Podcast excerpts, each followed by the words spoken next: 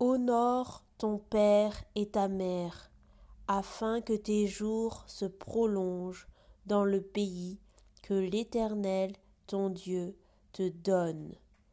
Exode 20, verset 12.